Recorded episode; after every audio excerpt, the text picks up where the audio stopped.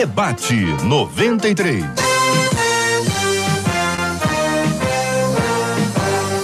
Realização 93 FM. Um oferecimento Pleno News. Notícias de verdade. Apresentação J.R. Vargas. Alô, meu irmão. Alô, minha irmã. Aqui fala J.R. Vargas. Estamos de volta Começando aqui mais uma super edição do nosso debate 93 de hoje, um pouquinho rouco, mas agradecido a Deus por estarmos juntos para mais uma super edição do nosso debate de hoje, 9 de dezembro de 2019. Marcela Bastos, bom dia. Bom dia, JR. Bom dia aos nossos ouvintes. Já com tchauzinho para quem está acompanhando a gente na live de abertura. Bom dia para você que está acompanhando a gente aí, enfim, em casa, no carro. Bom dia já para você que vai acompanhar a gente no Spotify. E aí a gente pode dar boa tarde, boa noite também. E a gente está ligado aí no Spotify o tempo todo que você precisar. 96 803 8319 WhatsApp. Pelo WhatsApp hoje, segunda-feira, você participa dando parabéns pro seu pastor, sua pastora, sua igreja, aqueles que fizeram aniversário ontem, domingo e hoje, segunda-feira. Manda seu nome pra gente também, que a gente quer agradecer a Deus a sua vida também, já que você tem honrado seus pastores. Muita gente está de férias já. Quem estudou bem, quem já estudou tá bem. Isso aí. É, não é só quem estudou bem, tem escola que tem é mais longa mesmo, né? Parece que começa mais tarde. Tem algumas escolas que o resultado ainda vai sair essa vai semana. Vai sair essa semana. É. Mas assim, muitas dessas escolas já estão assim, ó, os alunos já estão de férias. Uhum. Então nós temos o privilégio de estar sendo acompanhado agora por gente que não podia acompanhar a gente no dia a dia e está acompanhando a gente. E essas pessoas estão perguntando quem serão os debatedores hoje? Ah, então a gente responde agora. Todo mundo dando tchauzinho sorrindo, não falei antes, mas todo mundo, tá bom? Bispo Jorge Lima, ao lado dele, Bispo Jaime Coelho. Aqui ao meu lado direito, Pastor Lima. E aqui ao meu lado esquerdo, a nossa menina da mesa, pastora Daniela Queiroz. Todo mundo Muito preparado. Bem. Vamos então começar o nosso debate de hoje, Marcela? Podemos? Vamos lá, podemos. Vamos ao nosso debate 93 de hoje. Você que nos acompanha aqui na 93 FM, está no Face. Seja bem-vindo ao Facebook da 93 FM. Este é o Debate 93, com J.R. Vargas, na 93 FM. Queridos ilustres debatedores, amados ouvintes, tema 01 do programa de hoje. Em um momento de fraqueza, decepcionei e acabei traindo a confiança de uma pessoa que amo. Mas como mostrar que realmente estou arrependido? É possível resgatar a confiança e tudo voltar a ser como antes? Como reconstruir um relacionamento que foi derrubado pela decepção e pela traição. Bispo Jaime Coelho, eu começo ouvindo a sua opinião. Bom dia, bem-vindo. Bom dia, JR. Bom dia, debatedores. Bom dia, ouvintes da Rádio 93, não só pela rádio, mas pelo Facebook. Que Deus abençoe a vida de cada um de nós nessa manhã. Um tema bem interessante, sabendo que muitas vezes nós tomamos decisões, fazemos coisas que no final, quando vemos o quanto isso afetou alguém, o quanto isso danificou um relacionamento, o quanto isso danificou uma, um, uma, uma área da nossa vida, a gente gostaria de voltar e de repente não ter feito. Mas é aquela história do camarada que pegou um saco de penas e subiu a montanha e jogou as penas e depois falou assim: agora alguém disse para ele, agora vai lá e cate todas as penas. E ele até tentou. Algumas você consegue pegar uma quantidade, às vezes até um pouco maior, mas todas as penas é impossível que se pegue. Então a gente precisa entender e medir antes das as consequências daquilo que a gente vai fazer.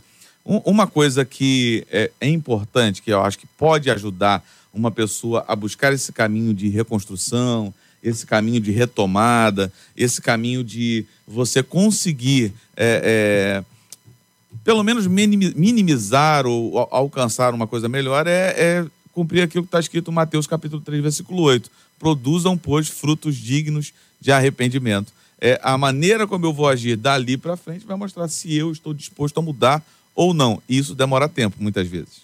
A pastora Daniele Queiroz é a nossa menina da mesa de hoje. Bom dia, bem-vinda. Eu queria pedir à irmã que me ajudasse aqui a entender, explicar para os nossos ouvintes, quando a nossa ouvinte escreve dizendo um momento de fraqueza, como é que a gente pode definir isso? E assim, é possível que uma pessoa saiba que ela está no momento de fraqueza, o indivíduo consegue detectar isso ou ele só percebe isso depois que tropeça, depois como diz aqui a nosso ouvinte, decepciona e acaba atraindo a confiança de alguém? Porque essa frase, esse começo de frase é emblemático, né? Em um momento de fraqueza. Mas é também para passar responsabilidade, para não assumir o próprio erro, para dizer, olha, na verdade eu estava vivendo um momento de fraqueza, isso faz com que a pessoa não assuma o seu papel. Bom dia, bem-vinda. Bom dia, JR. Bom dia, ouvintes. Bom dia, pastores. É sempre uma bênção estar aqui.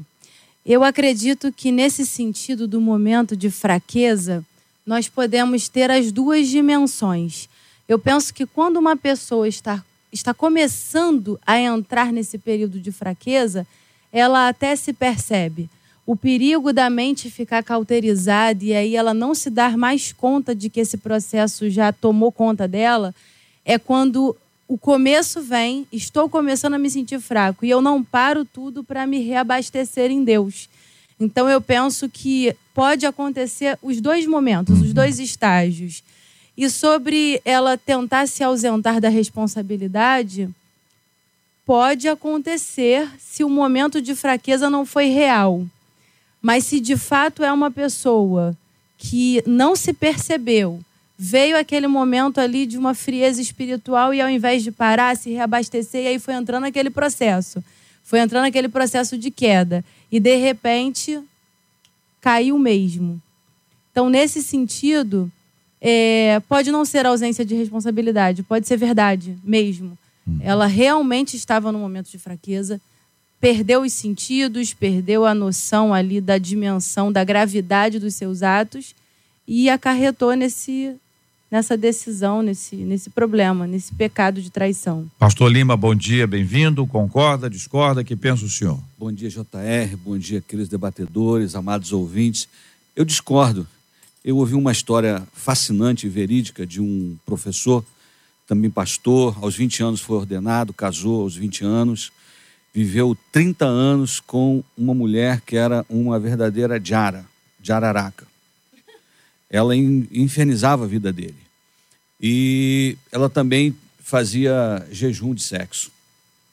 Então ele sofria muito com isso, mas ele passou 30 anos fiel a essa esposa, até que ela foi levada para o além e ele então casou de novo. Morreu, você está falando? Ela morreu. Ah, tá. É. Ela morreu, foi levada para o além, né? Não, podia ser Além Paraíba. Além Paraíba, tá certo. Então a mulher morreu e durante 30 anos ele foi fiel a essa esposa. Casou, hoje ele está casado de novo, tem um relacionamento feliz, uma esposa é, adorável. Mas por que eu estou contando essa história? Porque o fato de eu estar afastado, ou frio na fé, ou qualquer coisa parecida, não justifica a minha traição. É um problema também de caráter, de você se deixar envolver com outro relacionamento, já que você está aliançado com a sua esposa a minha fidelidade à minha esposa não pode estar condicionado à, à, à minha estabilidade espiritual. Ah, eu estou fraco, eu tô, ou estou na igreja, ou não estou. Então, a fidelidade ela independe da fé, ela independe do seu posicionamento religioso. Por, porque se eu pensar direitinho, essa frase realmente é para amenizar, num momento de fraqueza. Uhum. Então, é quem é que garante que não teremos outro momento outros de, momentos. fraqueza, é. outros momentos. Bispo Jorge Lima, bom dia, bem-vindo, discorda? Bom dia, JR, bom dia, debatedores, bom dia, queridos ouvintes que nos prestigiam, você também, do Facebook. Uh, eu concordo e discordo ao mesmo tempo. Isso é porque, é bom, é, é muito porque, bom. Porque assim, esse princípio de frase, ele nos preocupa realmente. Aí eu acompanho o pensamento quando você coloca é, momento de fraqueza me parece mais uma, tenta uma tentativa de amenizar uma atitude é, que ele teve do que propriamente assumir. Não é momento de fraqueza, ou seja, já começa meio que se justificando. Ah, há dois sentimentos aqui, para mim, é, que se tornam muito claros. Primeiro, um sentimento de culpa. Se ele é verdadeiro, até onde ele é, é uma questão que somente de perto a gente pode saber. Mas há um sentimento de culpa aqui em relação ao feito. Uh, e ele procura, e esse sentimento de culpa é demonstrado quando ele tenta jogar algo por cima, que seria o momento de fraqueza. O outro sentimento é uma expectativa uh, de restauração de uma relação, né? Um, um, um, anseio em que aquela, aquele estado anterior ele possa ser restaurado. ah, ele precisa trocar a culpa por responsabilidade, porque quando você sente culpa, de fato você busca de, é, ou transferir para alguém ou justificar. Agora, a responsabilidade é assumir. Aí a gente vai para Salmo 51, é claro que eu não vou citar por questão de tempo, mas o capítulo vai nos mostrar que Davi, consciente do seu erro, ele em nenhum momento ele diz que foi um momento de fraqueza ou tentando transferir a culpa, mas ele assume a responsabilidade do seu estado de pecado. É, eu queria perguntar a vocês se é, existe algum outro momento na vida humana que não seja de fraqueza. Deixa eu falar uma coisa justamente em cima disso, Jota. Se a gente for olhar o que Jesus ensinou quando levou os discípulos para orar, a carne é fraca. Ponto final. A gente tem que entender que a partir desse ponto, a carne do ser humano, a vida natural da gente, sempre vai ser tendenciosa ao pecado. Não tem jeito. E qual é o jeito que tem, que tem para poder vencer isso, superar essas coisas? Aquilo que Jesus falou: oreis para que não entreis em tentação. Então, há momentos de fraqueza em todos os momentos, enquanto nessa existência humana que nós temos. E a gente precisa levar em consideração isso, porque através da oração submeteremos a carne à servidão, e aí a partir daí o espírito pode prevalecer. Quando a gente diz assim, eu, eu não estou fraco, uai, com base em que, que eu posso dizer que alguém pode dizer que ela não está fraca? Será que ela não está assim? Se achando muito, não? Esse. Entendeu? Você está pode... entendendo? É, essa, essa, essa é a lógica aqui do seguinte: quando eu digo que eu, que eu não estou fraco, eu posso estar revelando a minha maior fraqueza, Sim. que é de achar que eu não estou fraco. Pode ser. Pode e aí, ser. E aí entra naquela questão que eu mencionei quando você me perguntou sobre e aí? É, é uma fuga, não é? é? Pode ser que ele tenha chegado nesse ponto de já não se perceber mais como um fraco no sentido de depender de Deus. Uhum. E aí, pronto, já era, já caiu. Uhum. Agora, uma coisa eu acho que vale a pena a gente considerar pensando em quem está nos ouvindo e está arrependido agora. Porque, por exemplo, Davi, quando se arrependeu, ele se arrependeu quando a consciência veio, mas até então a consciência não tinha vindo, ele já estava para lá de cauterizado. Então, o arrependimento veio de forma imediata, sem desculpa, sem rodeios, quando o confronto veio e a consciência foi recobrada. Agora, vamos imaginar uma, uma pessoa que. Vamos, vamos criar uma hipótese: que esse homem aqui que traiu essa esposa é um homem de ministério, um homem de Deus, um homem que está ali tão envolvido nas questões do ministério que, num dado momento, ele não se percebeu como alguém que ficou fraco na sua comunhão com o Espírito Santo, nesse Exatamente. sentido. Exatamente. Entende? Ele, ele foi ali no exercício do ministério e tal, entrou naquele ativismo, ele tá achando que tá tudo bem, mas na verdade a vida de oração já tinha ido embora. Exatamente. Não pode achar que tá tudo bem se a vida de oração Exatamente. foi embora. A queda mas não é isso que eu tô falando. no ato. A queda não aconteceu é no isso ato. Aí. A queda começou acontecendo lá atrás, quando ele muitas vezes a, a pessoa em Começou si, que eu vou sair da personalidade do indivíduo. A se sabotar começa a não ler mais a Bíblia, assim. começa é. a não ter mais vida de oração, como a, como a irmã falou e eu tinha citado anteriormente, começa a não jejuar mais, começa a não tomar cuidado com algumas coisas e vai se subestimando. Você está abrindo uma, uma, uma brecha gigantesca para o inimigo. Até porque é. existem os desvios de caráter, isso é óbvio. Eu concordo mil por cento. Mas a gente sabe que tem pessoas que elas não têm problemas de caráter.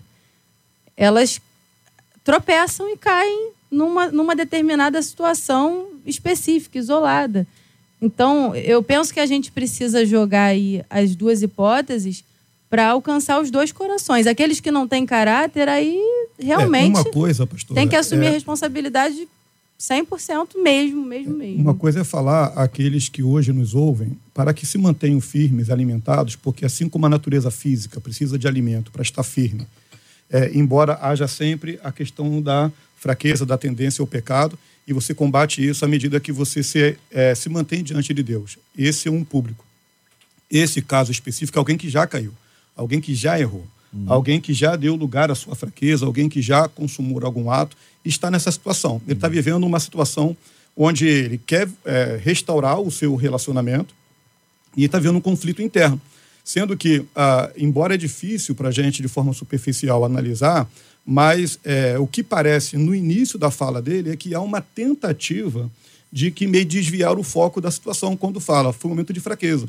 Né? Ou seja, eu responsabilizo a fraqueza, mas não é a fraqueza em si, é porque a fraqueza ela é uma, um efeito de algo que deixou de ser feito, seja a oração, seja a palavra. Então, é, como a pessoa lidar com isso que é interessante. Primeiro, ela assumir de fato, o errado fui eu, não foi a fraqueza em si, não foi o diabo, não foi porque alguém me mandou um WhatsApp, não foi uma mensagem que eu recebi. Eu não estava é, é, devidamente blindado para essa situação. Assumo a responsabilidade. E a partir daí entra a fala inicial do bispo aqui, que foi muito interessante, que é o fruto. Porque ele não tem que estar preocupado com o perdão da outra pessoa nesse primeiro plano. Tem que estar preocupado com a sua mudança e transformação. Que a pessoa pode não perdoar e ir embora. Não quero mais, não vou perdoar, vou viver outra vida. Isso aí não pode é, é ser o primeiro, a primeira preocupação dele, mas sim é como ele vai mudar isso. É, mas Na pela verdade, essa, fala... essa restauração, é, a posicionamento do outro, vai além da capacidade dele. Ele precisa, ele já se arrependeu, se pediu perdão, ele vai vigiar, vai fugir da aparência do mal, para não dar indícios de que ele está voltando a cometer o mesmo erro. Agora, quanto à restauração, como o outro vai receber, isso depende do outro. Eu só queria fazer uma observação em relação a um, a um versículo que foi citado aqui, que eu acredito que ele precisa ser, é, é, ser feito uma releitura. Quando Jesus disse que a carne é fraca, ele não estava dando uma legalidade para nós pecarmos. Com certeza. Eu acredito que ele estava dizendo literalmente assim, querido, se você estiver vigiando e orando, a carne vai a carne é fraca e ela vai continuar fraca e você não vai pecar. Quando você peca, você não peca porque a carne é fraca, você peca porque você fortaleceu a carne e não fortaleceu o espírito. É como se tivesse dentro de você um, imagine, uma briga entre um cão do bem e o cão do mal. Quem vai vencer essa briga? Aquele que for alimentado. Então, a carne é, ser fraca, em nenhum momento foi uma desculpa que Jesus está dando, ou uma possibilidade, ou uma brecha, ou um precedente, para que a pessoa diga: não, eu pequei porque eu Sim, estava num momento de fraqueza. certeza. Afinal de contas, Jesus mesmo disse que a, carne é fraca. Exatamente. Então ele quis dizer o seguinte, querido, a carne é fraca, você pode vencê-la. Exatamente. E não foi nesse, nesse, nesse contexto de, de dar liberdade que foi falado. No contexto de entendermos que existe uma natureza em nós.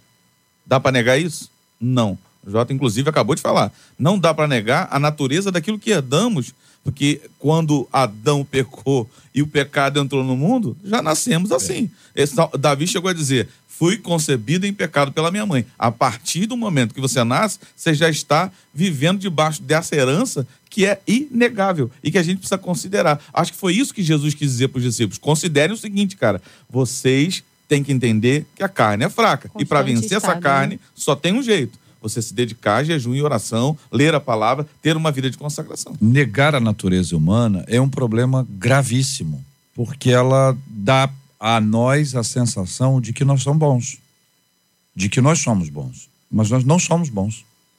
A nossa natureza não é boa. Com certeza. Nós nascemos em pecado. O pecado original contagiou toda a humanidade.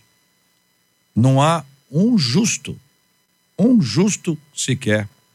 Se alguém disser que não peca, está mentindo.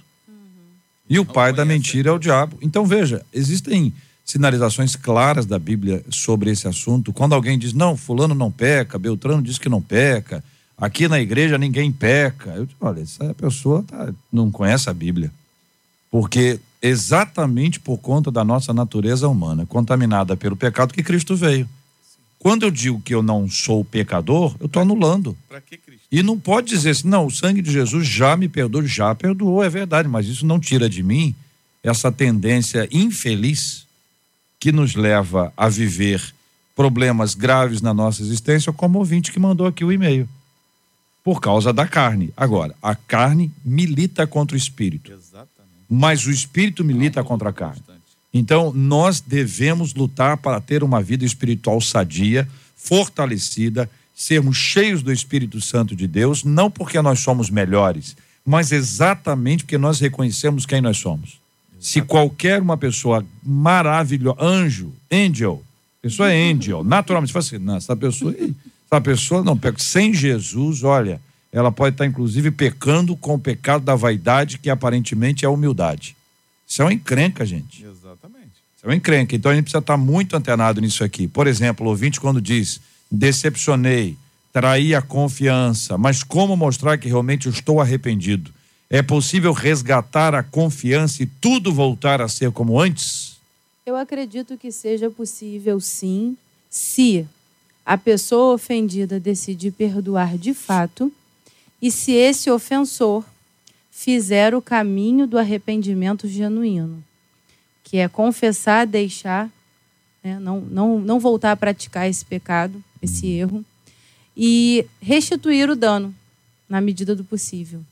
Então, acredito que se esses processos forem respeitados simultaneamente, é possível que volte ao normal, sim. É, aí vai entrar a capacidade de ambos em lidar com o passado. Tanto a culpa, ela, ela é uma âncora no passado, quanto a mágoa é uma âncora no passado. São sentimentos que nos mantêm é, olhando, andando, mas olhando pelo, pelo retrovisor. É, aí entra uma, uma metanoia de fato, uma mudança de mentalidade em relação ao pensamento, porque se a pessoa demorou, chegou um pouco é, da rua, ou recebeu a mensagem lá, uma notificação, toda vez que houver qualquer sinalização minimamente suspeita, a memória ela busca. E quando a memória busca, ela busca o estado emocional. A memória está é, a memória intrinsecamente. é a mais duradoura. Né? Perfeito. A, a, a, memória está intrinsecamente ligada ao estado emocional. Sim, então, quando é eu lembro duradoura. de algo, imediatamente eu entro naquele estado em que eu estava naquele momento. É. E a pessoa revive como se estivesse é, naquele momento de fato. Sim. Então, a maneira como lida com isso. Aí entra algo que me atrevo a dizer, é sugerir a, a pessoa que é, na situação e outros que estão numa situação análoga, é buscar ajuda né? buscar ajuda, buscar um conselheiro, buscar um pastor, um psicólogo, buscar alguém que possa dar a, uma orientação. Porque que talvez, é, amigos, o, o, estado aqui de dor é tão profunda que sozinhos eles não consigam. Eu, eu penso o seguinte, que até nessa frase aqui dá para a gente pensar. Não vou dizer que a pessoa afirmou isso, porque é impossível. Só ela pode dizer que ela pensou isso. Como a gente trabalha com hipóteses, né? Se ela estivesse aqui, ela poderia dizer, não é, não é. Mas parece até que é, é como se fosse uma mágica e, e anulasse e apagasse tudo o que aconteceu. E eu queria deixar um conselho, porque negar o que aconteceu pode piorar as situações. De tentar fazer com que esse caminho da negação ele seja construído para que seja um esquecimento uh, é, um, um tanto quanto utópico, só vai fortalecer a situação, porque chega uma hora que como o pastor falou aqui, sobre a questão da, da, das emoções. A memória emocional, ela é a mais duradoura que tem. E quando a, a, emoção toma a gente, a gente emburrece, a gente para de pensar. E a melhor maneira, inclusive, de vencer uma emoção é voltar a pensar. E aí, quando a gente emburrece, sabe-se lá Deus o que, que pode surgir, nascer no nosso coração a respeito de tudo isso que está acontecendo. E aí, é, é, aquela decisão que eu tive de perdoar e continuar, pode ser tomada por uma emoção de um dano, de um prejuízo, de uma vergonha, de uma humilhação, de uma exposição, e tudo isso né, é não conseguir realmente viver nessa plenitude. Então, negar seria uma burrice. A gente precisa é, é entender, compreender e dar um novo caminho para tudo isso. Hum. Para que lá na frente eu possa dizer assim: eu sei que aconteceu, mas é mesmo assim eu decidi perdoar. Então não volta a ser como era antes. Eu acredito que não. Pode ser pior. Sempre haverá. Mas pode ser melhor. Exatamente. Pode ser melhor. Pode ser melhor. Pode, pode é porque o igual, melhor. o igual é, é como se não tivesse acontecido. Sim. E aí tem uma dificuldade, porque aí ou, ou esqueceu e é um problema de saúde, uhum. ou é fingimento. Sim. Porque o fingimento ajuda. A pessoa finge ali. Aconteceu, não aconteceu nada. É, Lembra alguma coisa? A pessoa está tá fingindo. Um dia o vulcão entra em erupção. Exatamente e aí explode e o negócio pega. Ou seja, vira uma coisa falsa. Agora, vocês estão dizendo que pode ficar pior, né? Porque não houve perdão, não houve, poxa, nenhum tipo de, de restauração, seja do que for. E pode ficar melhor. Ou seja, a pessoa pode. sabe que fez, Sim.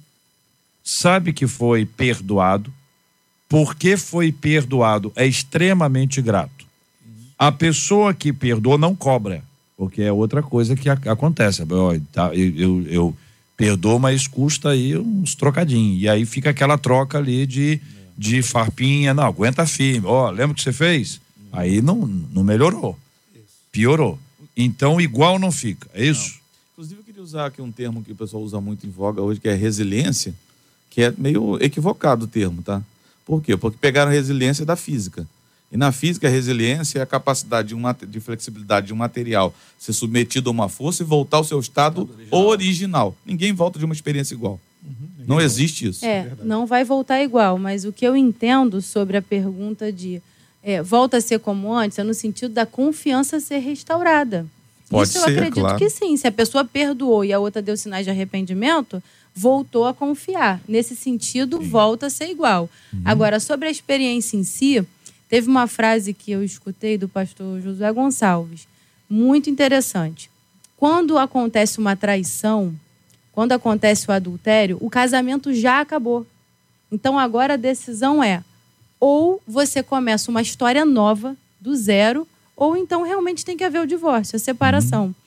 Então, essa consciência é interessante, porque se eu penso assim, bem, Que se não nega, teve. né? Não, não nega, jamais. é. Se negar e realmente Pois é. joga para debaixo do tapete, não vai dar certo. Vira, fica doentio o processo. Se a pessoa tem essa consciência, peraí, chegou num ponto de adultério, tem gente que é muito mau caráter. Aí é, um- é uma particularidade. Agora, tratando de uma pessoa, vamos dizer assim, abre e fecha aspas, normal. A outra parte do casamento também tem alguma parcela de culpa. Alguma parcela tem. Eu sei que isso pode entrar num outro tema, mas é um fato. Então, quando a análise é madura, racional, dos dois lados, e aí o perdão acontece, há possibilidade até mesmo de ser melhor. Porque aí veio a consciência do seguinte: puxa vida, na primeira tentativa o casamento acabou. Né? Chegou num ponto que a gente não conseguiu administrar. Então agora, vai ter perdão? Vai. Então o que a gente faz a partir de agora? Começa uma história do zero. E pode ser que essa nova história seja muito melhor do que a primeira. É, acor- casamento é feito de acordo, reacordo ou então divórcio, né? É. Quando chega esse ponto, concordo, eu acho que chega a hora da traição. Chegou no- na linha final, é a hora de fazer os reacordos, se for do interesse do outro também. Porque toda reconstrução não, não depende de um só, né? E geralmente quem, infelizmente, acaba cometendo erro, fica nessa expectativa de que eu estou tentando, eu estou tentando, eu estou tentando. Mas tem o outro também que tem o direito de tentar ou não tentar. Por, por- por outro lado, é preciso ter paciência também se o outro demorar a digerir, ainda que perdoou, Sim. mas a, a lembrança está vindo constantemente e momentos de, de, de- de aborrecimento por conta disso. Então é preciso ter paciência, porque não é assim da Não noite é para o dia, não, te perdoei, está tudo. Eu vou falar de uma experiência pessoal, pastor. Então é, é preciso. Eles tempo sozinhos não tempo também. conseguem, né? Vamos ser sinceros, a maioria dos casais sozinhos Não não conseguem chegar a esse ponto onde que tem que começar do- as coisas de novo, rever tudo novamente. Precisa realmente de um mediador, alguém do lado para poder neutro, para pensar com a cabeça fria e não tentar ficar no- no- nem do lado de um nem do lado de outro para chegar a algum lugar, né? Com certeza. Qual é o lugar das escrituras nesse processo? Qual o processo Eu do citaria, perdão? eu citaria aqui Processo de restauração, Colossenses. de reconciliação, de perdão. Eu cito Colossenses capítulo 3, o versículo 13, apesar de não falar especificamente sobre casamento, mas fala sobre perdão, fala sobre suportai-vos uns aos outros, a ideia de, de dar o suporte, né? Perdoai-vos mutuamente. E caso alguém tenha queixa, eh, tenha motivo de queixa contra outrem, assim como o Senhor vos perdoou, assim também perdoai vós. Ou seja, o perdão como um antídoto, como um bálsamo, como um remédio para começar de novo.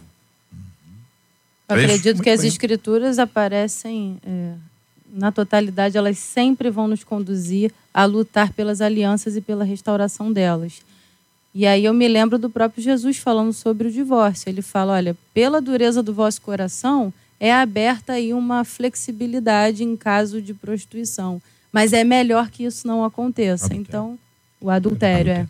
Muito bem, ontem foi o dia da Bíblia e essa pergunta exatamente nos dá esse link com ah, o segundo assunto, porque qual é o papel das escrituras na nossa vida? Como é que a gente lida com as escrituras aplicando a nossa vida? Trazendo, então, por exemplo, num problema de relacionamento que pode não ser somente marido e mulher, pode ser entre pais e filhos, pode ser entre irmãos, família, entre filhos e pais, vizinhos, pessoas da igreja que estão ali com, com, com, com encrenquinha, é, é, fruta, e- é, é, é, fazendo futrica e, e alimentando. Onde é que o papel da Bíblia, qual o papel da Bíblia para poder é, trazer as pessoas ao ponto de equilíbrio, de restauração, de saúde espiritual e saúde emocional e até, por conseguinte, saúde física. Ontem, o Dia da Bíblia foi celebrado no planeta. Muita gente conhece a Bíblia, de ouvir falar. Muita gente já viu uma Bíblia, mas nunca abriu. Muita gente já abriu, mas faz tempo que não abre. Muita gente já abriu e tem lido, mas não tem examinado.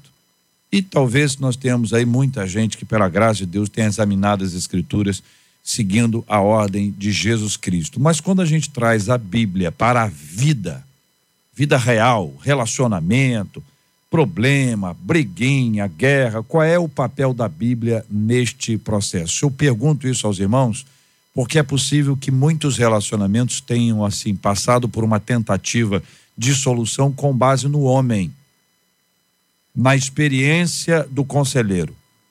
Eu sei, eu faço, eu consigo. Até às vezes a pessoa tem um grande poder de persuasão. E ela convence mesmo. Dá nó em pingo d'água, entendeu? Ela risca, faz um risco na, na parede, passa por trás é uma pessoa persuasiva. Mas isso permanece? Isso dá certo? Onde é que entra as escrituras nessa história? Bom, a Bíblia, é, ela é o manual do fabricante. E como sendo o manual do fabricante, não apenas nos instrui quanto à nossa identidade, nosso, nossa origem, nosso futuro, é, enfim, mas ela, ela também é aquela que nos corrige e vai nos orientar na nossa conduta, seja na, na vida pessoal, é, familiar, seja congregacional. É, é, por exemplo, citou é, futricas, né, picuinhas, coisas que muitas, é, muitas das vezes acontecem. Então, a palavra ela é justamente aquela régua, aquela, aquela norma é, prescrita para que possamos nela nos conduzir. E Paulo vai dizer isso na sua segunda epístola a Timóteo 3,16, vou citar o texto, que diz assim: Toda escritura divinamente inspirada é proveitosa para ensinar, para redaguir, para corrigir, para instruir em justiça. Então aqui nós temos a, toda a palavra de Deus, né? a, a Bíblia inspirada, ela tem esse poder e quando nós trazemos ela à nossa vida diária, ela não é um livro apenas para duas horas de culto, não é um livro apenas para uma cerimônia litúrgica, mas ela é um livro que normatiza toda a nossa conduta humana não somente no aspecto uh, social, mas espiritual e, como foi citado, físico, emocional, em todas as áreas. A Bíblia ela é plenamente suficiente para tratar de todos os relacionamentos humanos. Estamos vivendo um período de até de algumas pessoas desvalorizam a Bíblia ou acham que precisam de um livro extra bíblico para para conviver bem, mas a Bíblia ela é plenamente perfeitamente suficiente para todos os relacionamentos humanos. Eu gostaria de citar um livro que me impactou e ele é o título é até estranho, mas ele ele fala tanto da Bíblia e mostra tantas razões pelas quais nós devemos ler e como grandes nações foram impactadas pela Bíblia. O título é Uma História Politicamente Incorreta da Bíblia uma história politicamente incorreta da Bíblia. Se você ler esse livro, sua visão a respeito da Bíblia será mais apaixonante ainda. Eu acredito que a Bíblia, como palavra de Deus, ela funciona como aquela espada cortante. Eu creio que ela é um manual da verdade e sempre a verdade é bem-vinda para tratar de qualquer problema. Eu creio nisso piamente e eu tenho visto isso, tenho experimentado isso nos aconselhamentos quando a gente vem com a verdade da palavra de Deus, é, é libertador. Não tem para onde a pessoa correr, porque é como colocar um espelho e ali o arrependimento ou vem, ou a pessoa vai continuar no seu erro por decisão. Mas eu acredito na Bíblia como essa espada cortante, como uma verdade que vem e discerne e cura e orienta. É, eu falar da Bíblia é um negócio profundo e, e, talvez a gente não consiga chegar a uma conclusão é, de, humana de explicar a importância que ela tem. Desde pequeno na igreja, aprendendo a palavra de Deus, cantando uma música que o JR cantou muito na igreja, que é Leia a Bíblia e faça oração. Né? Se quiser crescer. Se quiser crescer. Tem isso também. Né? E é, é para mim é o manual de regra e fé, embaso em tudo que a Bíblia fala, sigo os ensinamentos do que a palavra de Deus orienta. Fui criado assim pelo meu pai, pela minha mãe. E o que eu queria deixar é, é Tiago. Tiago, é, capítulo. Cabo, fugiu da minha cabeça aqui, mas no versículo 22 está é. Tá aberto aqui. Vamos lá. E diz assim: Sejam praticantes da palavra e não apenas ouvintes, enganando-se a si mesmos. Aquele que ouve a palavra, mas não a põe em prática, é semelhante a um homem que olha sua face no espelho e depois de olhar para si mesmo sai e logo esquece da sua aparência. Mas o homem que observa atentamente a lei perfeita que traz a liberdade e persevera na prática dessa lei, não esquecendo o que ouviu, mas praticando, será feliz naquilo que fizer. Eu ouvi um grande pregador, Tiago, um grande pregador, faleceu recentemente, o Miles Moore, e ele dizia quando ele é questionado sobre questões da vida, ele citava as escrituras. Ele diz: "Olha, eu não tenho opinião sobre isso, mas a Bíblia diz. Então se a Bíblia diz, eu é estou com ela. E é o grande evangelista Billy Graham começava o seu sermão dizendo: a Bíblia Sim. diz. E a gente tem que embasar, inclusive, a nossa vida de fé e de caminhada cristã exatamente nisso. Tipo, por que, que eu não peco? Porque a Bíblia diz que eu não posso pecar. Por que, que eu não faço isso? Porque a Bíblia diz. Porque se for por vontade, e o dia que tu não tiver com vontade? Sim. Tu vai lá e faz. Agora, quando a gente está falando sobre a Bíblia, a, a pergunta que eu, que eu lanço agora é: o que, que a ausência da Bíblia pode provocar? Morte eterna. É interessante que na Bíblia, muitas vezes, a, a, a, palavra trevas, né, escuridão, ela é mencionada. E ali ela refere-se à ignorância, à ausência de conhecimento. Então, a ausência da Bíblia é a ausência de conhecimento. A ausência de que conhecimento? Sim. O conhecimento que vem do alto. O conhecimento que nos é revelado pelo Espírito, porque é por ele que a Bíblia se torna é, é, é, tangível no nosso espírito. Né? Porque o homem comum, o homem sem fé, ele pode ler a Bíblia como qualquer um outro livro, Sim. mas o homem que aproxima-se da Bíblia, mesmo tendo pouca, é, digamos, instrução é, secular, mas por mais que ele tenha dificuldade ao se aproximar da Bíblia, é, com fé, ele por ela é impactado, ele pode compreender coisas que letrados possam ali não compreender, porque a Bíblia é um livro de revelação. Eu quero perguntar uma coisa para os irmãos aqui, só para poder ilustrar rádio, tem que contar a história. Uhum. Certo? Tem que ilustrar. Marido é a mulher. Certo? Marido chega e conta para a mulher um monte, um monte de coisa. E vai contando, vai conversando. Tá, tá querendo falar. Deu uns cinco minutos nele, hoje ele vai, vai falar. Ele termina de falar. Quando ele termina de falar, quando a mulher começa a falar, ele levanta e sai. Não sei se ele sobreviverá, mas é uma, é uma história. Aí no outro dia ele senta com ela outra vez, ele começa a falar. Quando ele termina de falar, ela começa a falar, ele levanta e sai. A pergunta é: isso é um relacionamento? Não, não, com certeza não. não. Então, não. eu queria só ilustrar isso, porque muita gente diz assim: não, eu tenho muita fé em Deus. Eu, eu oro todo dia. Eu não saio da cama sem orar, e antes de deitar eu oro. Eu oro direto. Ou seja, eu falo, eu falo, uhum. eu falo, eu falo, eu nada. falo, mas eu falo muito. Sim. Eu falo de manhã, eu falo na hora do almoço, eu falo quando eu deito, eu falo em todo momento. A pergunta é: e quando Deus começa a falar, o que, que você faz? Exatamente. E a questão é: isso é relacionamento? Então, Não. existe um, um, um, uma, uma onda na cabeça de muita gente de que o fato dele orar e olha que eu estou botando esse orar entre aspas, tá? Uhum. O fato de falar Desabafar. dá a impressão de que ele tem um relacionamento com Deus. Uhum. Só há relacionamento com Deus se você falar e você eu, ouvir. Sim. Porque se você não ouvir, não houve relacionamento com o Senhor. Então aí você tem a fala de Deus é a Bíblia. Você... Se a Bíblia não fala, Deus não fala. Sim. Se você ficar ouvindo o pastor, o debatedor, o cantor e achar que está suficiente, você está enganado. A não ser que você não tenha nenhuma possibilidade, nenhuma, zero, para poder ter acesso à Bíblia. Então, Deus fala conosco pela É a fala de Deus. Aí eu falo, Senhor, ah, que dia difícil, oh meu Deus, olha que negócio, oh meu pai, não sei o que lá, como um amigo meu orava, um amigo meu orava assim, Senhor nosso Deus, Senhor nosso Pai. Senhor nosso Deus, Senhor nosso Pai.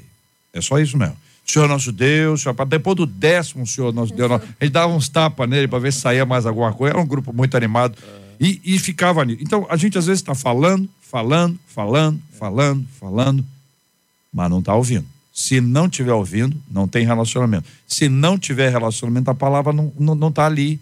Então ela não gera fruto, ela não gera vida, que nós estamos dizendo aqui que ela gera.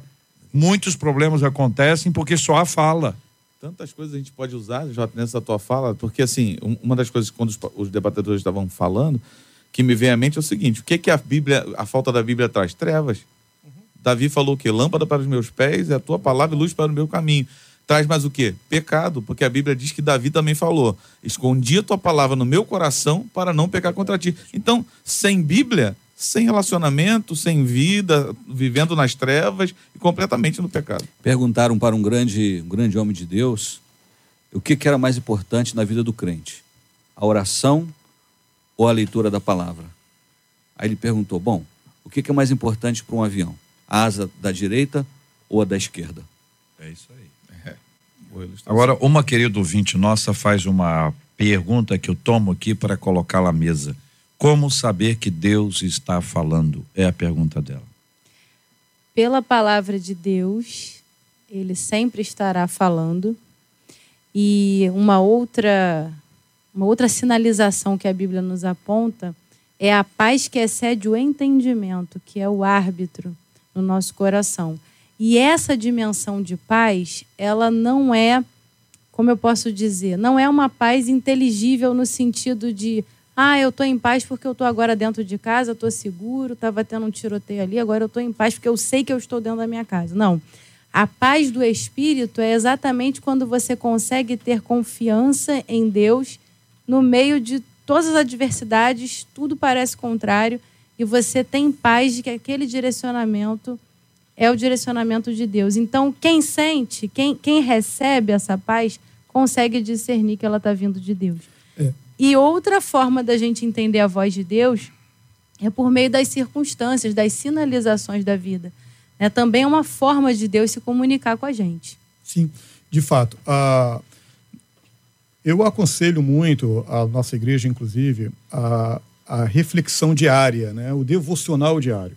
Eu não posso ter na minha estante uma caixinha da promessa e ficar ali pegando versículos é, que já estão pré-separados, pré-selecionados, que só tem promessa, obviamente, e falar, Deus vai falar comigo agora e eu vou ali e pego. Não, Deus fala comigo dentro do que foi dito aqui, do relacionamento. Quando eu tenho um relacionamento, eu sei quando ele está falando comigo, porque eu ouço a sua voz e posso discerni-la. Jesus ele fala em João 10 que a ovelha ela ouve a voz do seu pastor. Então, quando Deus fala comigo, é quando eu me aproximo da palavra, porque eu tenho um relacionamento diário com a palavra e nela eu consigo discernir a vontade dele. É, é, claro que eu posso ler um texto que não posso, de repente, compreendê-lo na sua totalidade, mas quando eu me aproximo daquele texto, vou lendo o seu contexto e vou vendo as referências, percebo naquilo que, que Deus fala para mim. Que uma coisa é a palavra Logos, aquela que está escrita ali, que foi para aquela época, aquele tempo, aquele momento, e outra é a palavra rema, é aquela, aquela sensação, é aquele sentimento de que aquela palavra está se aplicando à minha realidade naquele momento. Quando eu entendo que a palavra ela está sendo resposta para aquele momento, porque eu a busquei em oração, aí eu entendo que Deus está falando comigo. Eu agradeço Ele por isso. Há um modismo teológico, JR, eu creio que ainda é influência da teologia liberal, que diz que a Bíblia não é a palavra de Deus. Eu, eu, eu discordo em gênero, número e grau. A Bíblia é sim a palavra de Deus. Quando você diz que ela não é, quais são os critérios para você saber o que é a palavra, quer dizer, ela contém a palavra de Deus? Onde contém e onde não contém?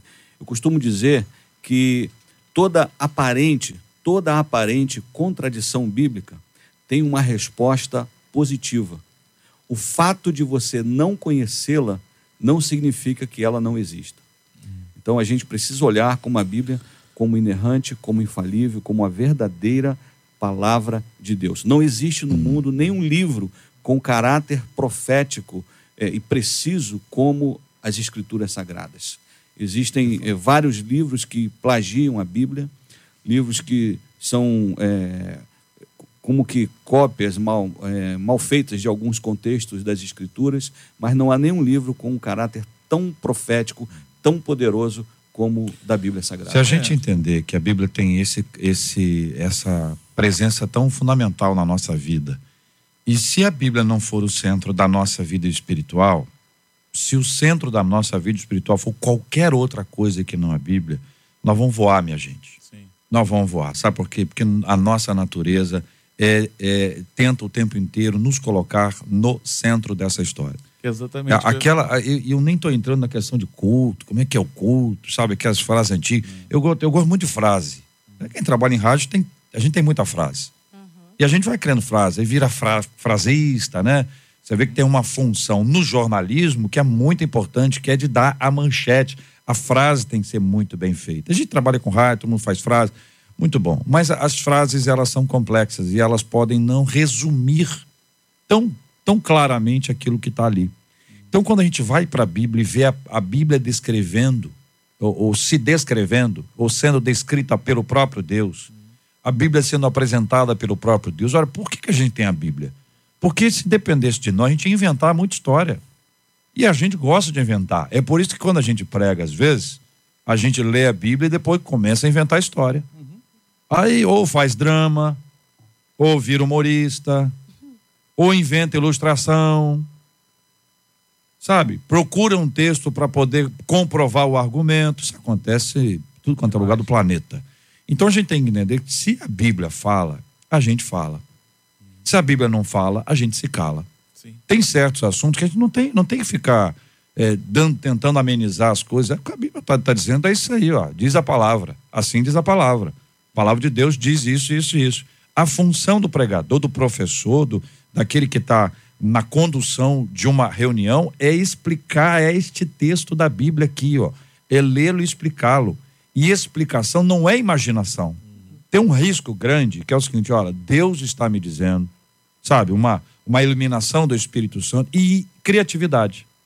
Porque o Espírito Santo, ele já inspirou o texto. Ele não vai inspirar a gente mais. Já- já O parou pra- sopro, a inspiração é sopro. Sopro é divino. O sopro divino já aconteceu naqueles que escreveram a Bíblia. Hoje é a iluminação do Espírito Santo, olha que maravilha. Não é menor, não. São só diferentes, não é menos importante, são só diferentes. E essa iluminação do Espírito Santo vai nos fazer entender o que o texto diz, e nós vamos ler o texto, e às vezes você vai ler o mesmo versículo, você pregou ele hoje, você lê ele hoje, daqui a dez dias você lê de novo, ué, que- onde é que estava isso aqui que eu não estava vendo isso aqui? Tem uma outra aplicação. Uma outra aplicação, o negócio se destaca, uma frase se destaca, uma palavra eu se destaca, você diz, meu Deus do céu, onde é que apareceu? De onde apareceu isso aqui? Então, a iluminação é maravilhosa. Agora, é a palavra. É diferente de criatividade. Eu pego o texto, olha, isso aqui quer dizer isso, invento um negócio. Olha, gente, pelo amor de Deus. Começa a usar só como são tentados metáforas, exatamente né? dentro da palavra. Lembra de Jesus na tentação do deserto? O que, que foi usado para ele? É. A palavra. O que, que ele debateu? A palavra. Palavra. Palavra. Então, se você não conhece, como é que você vai debater as tentações que você que vem até do diabo contra a sua vida? Porque ele vai usar a palavra para tentar te convencer É. que aquele caminho que você deve- deveria pegar segundo o conselho do maligno seria o melhor. Mas com a palavra você também diz: não, mas peraí. Mas também está escrito. E ponto final. E acaba ali. Amém. Muito bem, são 11 horas e 54 minutos na 93 FM. Você está ligado no Debate 93 com J.R. Vargas. Muito obrigado aqui aos nossos queridos debatedores, sua participação com a gente no debate de hoje. Bispo Jaime Coelho, obrigado, um abraço. Obrigado, Jota. Que Deus abençoe todos os debatedores. Aproveitando que é o final do ano, queria mandar um beijo, um abraço para todos os irmãos da edifica- edificação em Cristo, das nossas congregações. Foi um ano de muita luta, de muitas pelejas, mas o Senhor nos trouxe até aqui. Glorificado seja o nome do Senhor. Um beijo a todos em nome de Jesus. Pastora Daniele Queiroz, obrigado, um abraço. Obrigada, JR. É sempre uma bênção estar aqui. Quero mandar um abraço especial para todos os nossos ouvintes e glorificar ao Senhor pelo Dia da Bíblia que comemoramos ontem. Muito bem, agora só a família Lima. Pastor Lima, Obrigado, JR. Quero mandar um beijo pro meu pai, pra minha mãe, para você. obrigado, meu O irmão. meu amigo Maranhão, que está aqui, meu filho, meu filho espiritual. E quero dar os parabéns à equipe do 46º Retiro de Impacto Espiritual. Sofremos uma, uma luta tremenda para realizar o retiro, mas no final Deus proporcionou muitas bênçãos, conversões, libertações. Foi algo assim maravilhoso. Então eu quero enviar os meus parabéns especial a esses irmãos do RIA, do Retiro de Impacto Espiritual da Pibane. Bispo Jorge Lima, obrigado, um abraço. Eu que agradeço, é sempre um privilégio poder estar aqui compartilhando com os irmãos um pouquinho daquilo que Deus tem nos dado. Essa mesa, como eu sempre digo, é um seminário no ar, é uma oportunidade do ouvinte ele ter conhecimento, orientações importantes, relevantes para a sua vida. Eu tenho certeza que ao final de cada debate, o ouvinte ele se sente grato a Deus por esta rádio. Deus continue abençoando o JR e toda a equipe e a direção desta emissora. Um abraço muito especial aqui a todos da comunidade evangélica do Rai e que Deus continue abençoando a vida de cada um. Parabéns! Ontem foi aniversário do bispo Mike Oliveira, ele que é da Igreja Apostólica Geração Eleita, ali em São Gonçalo. Ontem também é aniversário do pastor Vilmar Gomes da Silva, da Assembleia de Deus Ministério Nascer, de novo lá em Vila dos Taves. E hoje, aniversário do pastor Mário, da Assembleia de Deus do Parque União, aniversário da pastora Valéria, da Assembleia de Deus Tempo da Restauração, ali em Marechal Hermes. Ah, quem mandou pra gente foi a ovelha Ricardo. Hoje também é aniversário da pastora Gláucia, da Igreja Bíblica Amar de Éden. Quem mandou pra gente foi a ovelha Mário. Hoje também a gente comemora o aniversário do pastor Daniel Gomes, da Assembleia de Deus em Alcântara. Quem mandou pra gente foi a ovelha Claudeci. E hoje também é aniversário da missionária Bárbara Vieira. Ela que é esposa do pastor Geraldo Basílio. Eles são da Assembleia de Deus, Ministério Tempo de Conquista, Aline Deodoro. Um grande abraço para todos esses queridos aniversariantes. Marcela Bastos, conte aqui para os nossos queridos ouvintes, por gentileza, quando é que foi instituída o, o dia da Por que, que não tem dia da, da Bíblia? Como é que isso aconteceu?